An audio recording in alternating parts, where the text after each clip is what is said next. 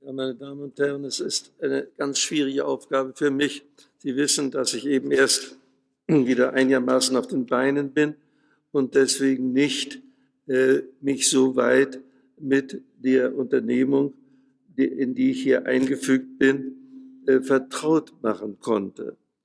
Äh, ich muss befürchten, dass äh, das, was ich von meinem Metier her beitragen kann, eine gewisse Klärung von Begriffen vielleicht und damit auch eine Charakterisierung unserer zukünftigen Möglichkeiten, dass dies nicht so konkret und so äh, für Sie von Nutzen sein kann, wie ich möchte.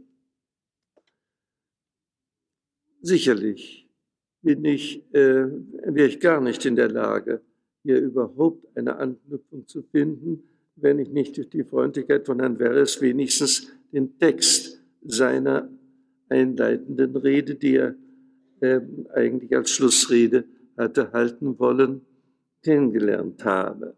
Es fiel mir bei der Lektüre dieses Textes doch in sehr hohem Grade auf, wie viele Überzeugungen, die auch mich in meinem Denken leiten, hier Beachtung gefunden haben. Es ist für mich nicht ganz einfach, nun daran anzuknüpfen, wenn man bedenkt, was das für eine gewaltige Prägung ist, in der wir alle in der neuzeitlichen Entwicklung der Wissenschaft stehen. Es sind drei Jahrhunderte, in denen eine unglaubliche Leistung des menschlichen Geistes, eine neue, ein neues Verhältnis zur Lebenswelt, in der wir uns alle befinden, angebahnt hat, die wir eben als die technische und industrielle Welt unserer Gegenwart alle kennen. Das ist der Anfang einer Entwicklung, äh, deren kritische Grenzen uns mehr und mehr bewusst werden und zugleich wir nicht vergessen dürfen, dass wir alle von der Funktion dieses gesellschaftlichen und wirtschaftlichen Systems für unsere eigene Zukunft und die unserer Kinder auch abhängen. Ich habe also nicht äh, eine programmatische Rede zu, hier zu halten, sondern eher ein wenig mich zu besinnen, äh, worauf es schließlich hinauskommen wird. Was uns möglich sein wird und was wir vorbereiten können.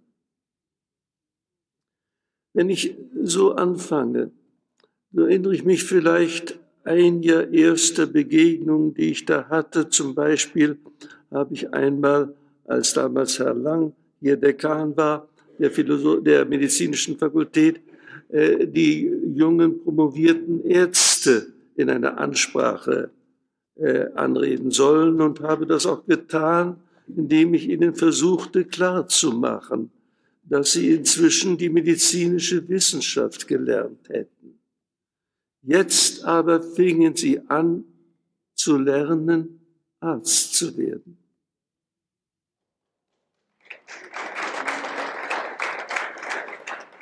Insofern fühlte ich also in Ihrem Vortrag äh, diese alte These von mir, die ich damals vorgetragen habe, äh, deutlicher zu machen und zu sehen, wie sehr sie doch in das Bewusstsein der heutigen Medizin und ihrer äh, kritischen Begleiter heute aussieht.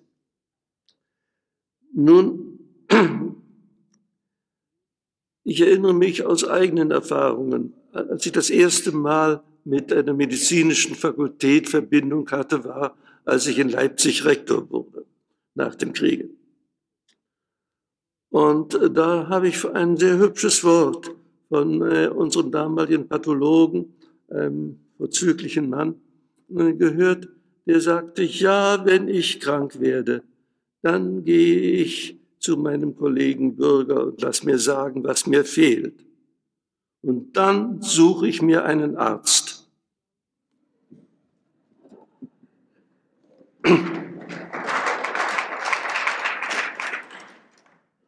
Sie sehen, äh, das sind natürlich äh, Entwicklungen, die äh, wir nicht einfach bespötteln dürfen, sondern in ihnen zeigt sich das strenge Bewusstsein der Verantwortlichkeit, die unsere moderne Wissenschaft und ihre Anwendbarkeit auf die Praxis nun ständig mit sich trägt.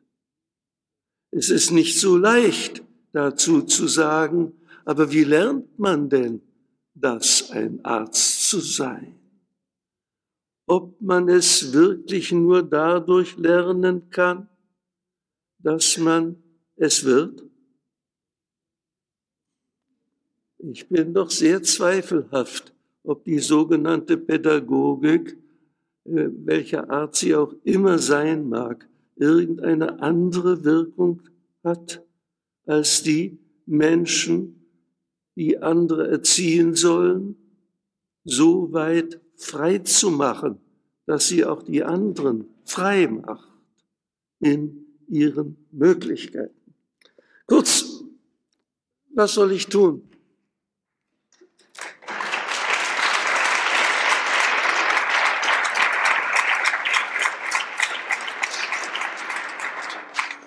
Sie gebrauchen hier das Wort Bewusstseinsbildung und ich sehe schon ein, dass man dazu ein wahrer äh, Universalmensch, ein Uomo Universale in einem seit Jahrhunderten unbekannten Sinne werden müsste.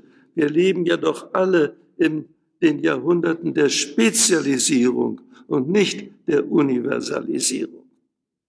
Das ist das Schicksal unserer ganzen Zivilisation, in der wir uns befinden. Und nun sollen wir uns fragen, wie wir äh, in, mit dieser Bewusstseinsbildung, die in ungeahnten Formen bis in die äh, Beeinflussung von Massen durch Automaten und äh, Maschinen vor sich geht. Wie sollen wir eigentlich hier unsere eigenen Überzeugungen dessen, was wir richtiger finden und was wir lernen müssen, von da aus ableiten? Nun, ich versuche ein paar Augenblicke, wie man als Philosoph sich vor dieser Aufgabe gestellt sieht, Bewusstseinsbildung. Was ist Bewusstsein? Mein Thema lautet Wahrheit und Bewusstsein. Ich, darin liegt natürlich, was heißt Wahrheit? Ich muss bei beidem, wenn es sich darum handeln will, als Denkender, das im Ganzen aufzunehmen, was uns beschäftigt. Ich muss notwendig auf eine Grundlage zurückgehen, in der noch nicht diese enorme Entwicklung der modernen Welt ihren Anfang genommen hatte. Also die ersten Anfänge vielleicht liegen sicherlich in der Tradition Europas, die mit den Griechen begonnen hat und über Rom schließlich in die Nationalstaaten der äh, Gegenwart und in die schließliche globale Industrialisierung unserer äh, Zivilisation geführt hat. Wie sollen wir hier einen Boden finden? Nun, Bewusstsein. Was das auf Griechisch heißen soll, kann ich nicht sagen. Es gibt keinen Begriff dafür. Es ist sehr merkwürdig. dass wir allenfalls finden wir erste Ansätze dafür. Und ich möchte Sie heute einen Augenblick mit einem antiken Arzt beschäftigen, der ein paar Sätze überliefert hat, die uns nachdenklich machen können. Der Arzt heißt Alkmaion und er ist äh, der pythagoreischen und äh, Welt, also der vorsokratischen Welt angehörig und hat von sich aus äh, einige der Grundsätze des griechischen Gesundheitslebens formuliert. Da gibt es eine sehr berühmte Wendung im platonischen Dialog, wo gesagt wird, kann man eigentlich jemanden heilen wollen, wenn man nicht seine Seele auch kennt? Und kann man eigentlich seine Seele kennen, wenn man nicht die Natur als Ganze kennt? Die Antwort darauf ist offenbar, kann man das nicht. Wir müssen all das kennen. Und das ist unzweifelhaft, dass sie das alle tun, wenn sie schließlich als Ärzte menschliche Verantwortung übernehmen, wenn sie Patienten nicht nur versorgen, sondern auch leiten, damit sie mit Hilfe der Ratschläge, die man ihnen geben kann, ihre Beschwerden oder ihre Krankheit besiegen. Das muss ja doch alles auf einer Basis geschehen, in der wir auch sonst und nicht nur im Hörsaal oder im Laboratorium tätig sind. Hier geht eine ganze neue Aufgabenwelt für den, der in die Praxis eintritt, ein. Ich äh, versuche immer zu zeigen, wie das Wort Praxis, auch ein griechisches Wort, einen sehr, sehr weiten Sinn hat. Das ist nicht einfach Anwendung von Theorie. Praxis ist vielmehr die Weise, wie wir uns befinden. Jeder griechische Brief, äh, Brief schloss mit der Wendung Eupratein. Lass es dir gut gehen, würden wir übersetzen. Das ist nicht wollen und handeln, sondern das ist eben die Einzigartigkeit dieser Aufgabe, die den Arzt ausmacht, dass er nicht gesund machen kann. Er kann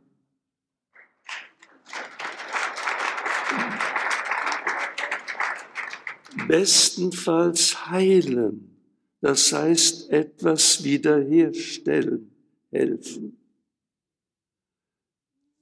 Ich habe einmal einen Aufsatz geschrieben unter dem Titel Apologie der Heilkunst. Ein Thema, das in der griechischen Kultur natürlich viel erörtert worden ist und wo es sich eben gerade darum handelt, dass es sich hier nicht um ein Herstellen von etwas handelt oder gar, wie man so heute so gern sagt, von etwas wegmachen, wie zum Beispiel Schmerzen sondern dass es sich um eine ganz andere Aufgabe handelt, nämlich den Einklang mit der Natur wiederherzustellen. Nun, ich will Ihnen die Sätze von Alkmayon nicht länger vorenthalten. Es sind drei Sätze, mit denen ich Sie beschäftigen möchte. Der eine heißt, es gibt nicht nur Wahrnehmen, sondern die Menschen, die nehmen nicht nur wahr, Eistesis auf Griechisch, sinnliche Wahrnehmung, sondern Xynhiesi. Sie begreifen auch etwas. Das ist der erste Satz. Der zweite Satz lautet, die Menschen haben, äh, sind nicht imstande, das Ende wieder mit dem Anfang zu verknüpfen und daran gehen sie zugrunde. Und der dritte Satz heißt, Gesundheit ist Verhinderung von Monarchie. Gesundheit ist Gleichgewicht, Isonomia, ist Einklang des Gegensätzlichen und ist nicht möglich als das Beherrschen von etwas. Man kann Gesundheit nicht beherrschen. Man kann allenfalls als Arzt wissen, mit welchen Mitteln man bestimmte Entwicklungen von Krankheiten beherrscht. Aber gesund werden ist noch etwas anderes. Nun, wenn ich also von diesen Überzeugungen ausgehe, äh, von diesen Sätzen ausgehe, dann darf ich vielleicht dreierlei daran zeigen. Zunächst der merkwürdigste Satz, der mich am meisten fasziniert hat, ist doch, die Menschen gehen deswegen zugrunde, weil sie das Ende nicht mit dem Anfang verknüpfen können. Was heißt das eigentlich? Im Allgemeinen sagt man, ach, das meint die, Vorliebe für die Kreisbewegung, die, die den Gestirnen eigen ist und die deswegen nie zugrunde gehen, sondern in dieser ewigen Wiederholung des Kreises nie an ein Ende und nie an den Anfang kommen, in denen wirklich Ende und Anfang immer dasselbe sind. Es ist sicher richtig, dass dieses pythagoreische Ideal der Kreisbewegung sich auch in diesem Satz spiegelt. Und doch ist es noch etwas anderes offenbar, wenn hier so die Menschen hervorgehoben sind, als ob nicht andere Wesen auch, wir würden sagen, sterben, die Tiere oder Pflanzen sterben ab, wie wir sagen, und sind nicht mehr wirklich Pflanzen. Das ist also hier das Gemeinsame, auf das wir hinblicken müssen. Das Ende mit dem Anfang verknüpfen. Es ist klar, irgendetwas ist das Besondere, das hier von den Menschen ausgesagt wird. Und was ist dies Besondere? Nun offenbar dass es so sehr herausgedreht ist aus dieser Ordnung des Ganzen durch sein Bewusstsein. Er kennt Fragen. Und welche Frage kennt er vor allem? Die Frage nach dem wahrhaft Unbegreiflichen, nämlich nach dem Tod. Das heißt offenkundig die Besonderheit des menschlichen Lebens, dass es das Wissen um den Tod als eigene Lebenskraft in sich tragen muss.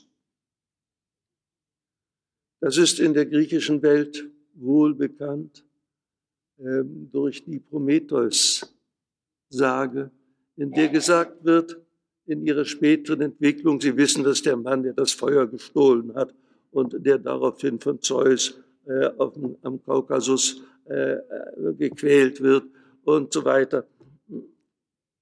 Darüber hat äh, eine, eine griechische Tragödie schließlich eine Handlung dazu gefunden, wie er erlöst werden soll und sich wehrt gegen Erlösung, weil er nicht will, dass man hier nachgibt gegenüber einer Alleinherrschaft eines anderen.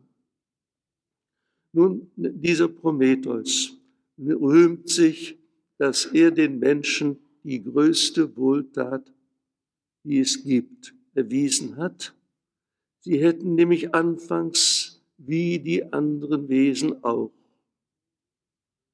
ohne um Tod zu wissen. oder vielmehr nicht ohne von Tod zu wissen, sondern im Gegenteil, nun mit ihrem Wissen die Stunde ihres Todes zu wissen. Und er hätte ihnen dieses Wissen genommen, sodass von nun an die Menschen statt trübe ihr Ende, dieses ihnen vorausgewusste Ende abzuwarten, nun anfängt, Künste zu entwickeln, Hoffnung zu haben, eine neue Tätigkeit zu entwickeln, die sie dem Leben wiedergibt. Das war das Prometheus-Drama, das man unter dem Namen des Aeschylus zu lesen pflegt, in dem Aeschylus diese seine Fähigkeit, äh, diese Gabe den Menschen gegeben hat, also das Anerkennen der Begrenztheit und der Unwissenheit, der heilsamen Unwissenheit über die Zukunft. Ich habe mich gefragt, die Menschen gehen deswegen zugrunde, weil sie nicht das Ende mit dem Anfang zu verknüpfen wissen. Vielleicht kann man sagen, dass die Tiere, wenn sie sterben, nicht in diesem Sinne von einer Möglichkeit, nicht zu sterben, je überhaupt konfrontiert wurden. Der griechische Ausdruck äh, für Tod heißt Thanatos. Und nach meinem Wissen äh, redet man so nur von dem Menschen, welcher die Überwindung des Todes im Göttlichen sieht, in den Athanatoi, denen, die den Thanatos nicht kennen. Ich frage mich also, was hat hier äh, der Arzt Alkmayon gemeint? Er hat doch vielleicht nicht vor allem die Sterne gemeint, denn die sind zwar fern und ewig, sondern er hat doch wohl eher gemeint, die anderen Lebewesen, die nicht wie die Menschen sind. Ja, und was zeichnet die aus? Es zeichnet sie aus offenkundig, dass das Leben in ihnen nicht dieser Einzelne allein ist in seinem Sichwissen als lebendig, sondern der im Gegenteil bis in die entschiedensten Gefahren hinein die Spezies meint. Nicht sich, sondern das, was sie alle sind. Ich vermute also, etwas davon ist im Geheimen hinter dem Satz des Altmaion dass er nicht nur sagen will, wir äh, gehen zugrunde, weil wir das nicht tun können, sondern dass wir es in gewissem Grade doch vielleicht lernen könnten. Ich habe einmal dieses Wort zitiert, die Menschen müssen alle sterben, weil sie nicht gelernt haben, das Ende mit dem Anfang zu verknüpfen. Da hat mir Heidegger geschrieben, wieso sagen Sie denn nicht gelernt haben? Ich habe ihm lange in einem Brief geantwortet, warum ich das meine. Weil ich glaube, dass dies doch offenbar die eigentliche Begegnung mit, der, mit dem Tode ist. Dass wir um diese Tatsache unserer Begrenztheit, zugleich auch immer das Wunder dieser Unbegrenztheit, in dem wir alle stehen, so wie die, die Tiere, äh, die äh, lebenden Gattungen immer erneuern, wie die Pflanzen sich immer erneuern. Das ist auch ein Kreislauf wenn auch nicht der der Sterne, sondern es ist der Kreislauf, in dem sich der Mensch selber in seiner eigensten Vereinzelung immer noch einbefangen sieht in einen größeren Zusammenhang. Ob er nun der der Familie ist, denken Sie an die, äh, die Antworten, die die Religionen geben über dieses Jenseits des Diesseits. Und denken wir doch vor allem aber daran, wie sich die eigene Lebensspur im Bewusstsein doch sozusagen ständig über alle Grenzen hinwegsetzt, hoffend in die Zukunft erinnernd. Ach nein, nicht erinnernd, vergessen alle Vergangenheit. Ist das nicht das eigentliche Wunder der Lebendigkeit? Ist dies nicht gerade das, worin wir als Menschen etwas Ausgezeichnetes zu leben haben?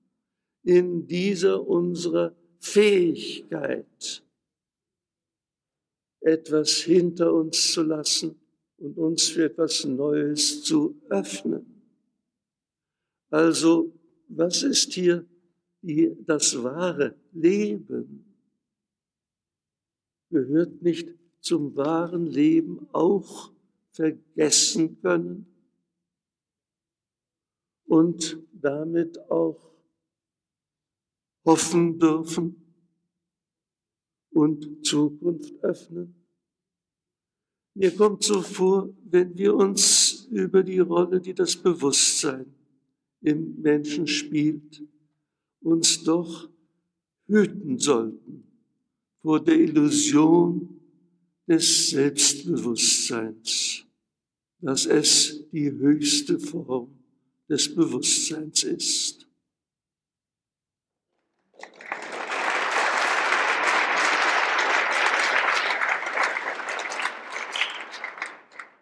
Es ist kein Zufall, dass die anderen Sprachen eigentlich kein vernünftiges Analogie zu diesem Wort Selbstbewusstsein haben.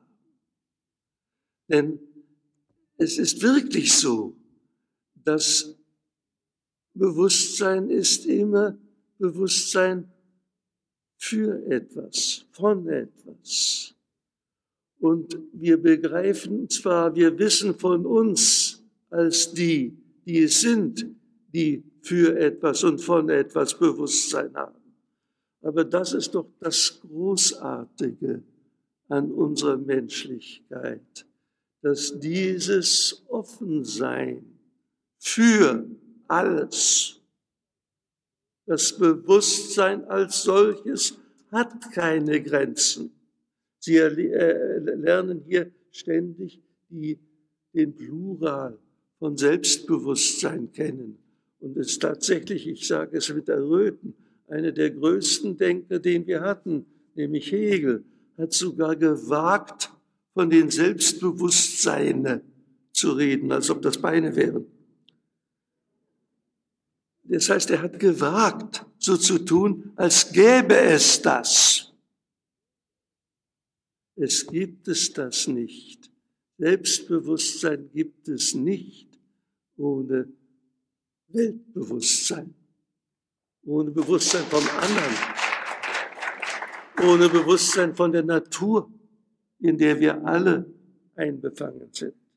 Also das Selbstbewusstsein ist gerade nicht dieses Fundament der Selbstgewissheit, mit der im 17. Jahrhundert, wie Sie alle wissen, im Grunde durch die Umbildung der Mathematik in ein konstruktives Instrument unserer Naturbeherrschung nun etwas geleistet hat, das uns die Selbstgewissheit des methodischen Wissens zu vermachen. Das hat uns ungeheure Möglichkeiten in der Beherrschung und Benutzung von Naturkräften gegeben, das wissen wir alle. Es hat uns vielleicht nicht eine ebenso fruchtbare Form der Ordnung unserer gesellschaftlichen Welt ermöglicht. Da kann man doch sehr zweifeln, ob nicht im Shintoismus und in der Präsenz der Väter und Ahnen im täglichen Leben eine stärkere Ordnungsmacht in uns wach wird. Eben die, auf die ich tippe bei diesem Aussatz von dem Arzt Altmaier, dass er das eigentlich gemeint hat, wenn wir Ende und Anfang verknüpfen lernten, wie alles Lebendige das zu, äh, zu tun vermag. Nun, das ist jedenfalls das Thema, mit dem ich mich am meisten beschäftige. Dass ich mir sage, wir müssen wohl lernen, dass die Illusionen des Wollens, die Illusionen, in denen man sich sozusagen von der eigenen Fähigkeit des Könnens und des Machenkönnens ganz besitzen lässt. In Wahrheit ist doch wohl unsere Lebenserfahrung durch sehr viel anderes beherrscht. Wohin? Es gibt einen wunderschönes Satz, äh, wunderschönen Satz, ich habe ihn mal in einem Roman von Hermann Bang gelesen.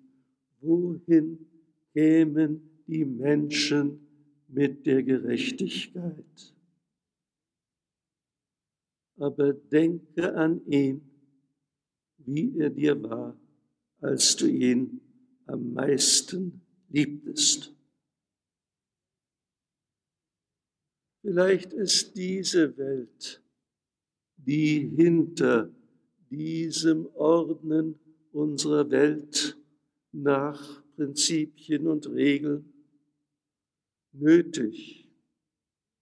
Aber vielleicht ist sie nur lebensmöglich, wenn wir dabei nicht nur die Zwangsgewalt des Richtigen, die Logik in ihrer Unerschütterlichkeit, sondern gerade auch etwas von dieser Solidarität in uns entwickeln, in der man eben nicht als der Einzelne allein steht und fällt und ausfällt, sondern in der uns ein Ganzes unserer Gemeinsamkeit des Lebens und Leidens, des Hoffens und des Tätigseins, aber ohne diese Herrscherattitüde, in der wir uns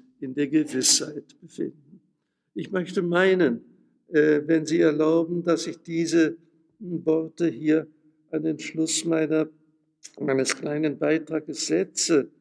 Ich bin mir völlig darüber im Klaren, um dieses zu sein, muss man das Erhebende darin sehen, dass wir solidarisch sein können, dass wir mit anderen mitfühlen können, dass wir mit anderen mitleiden können, dass wir mit anderen auch mithelfen können.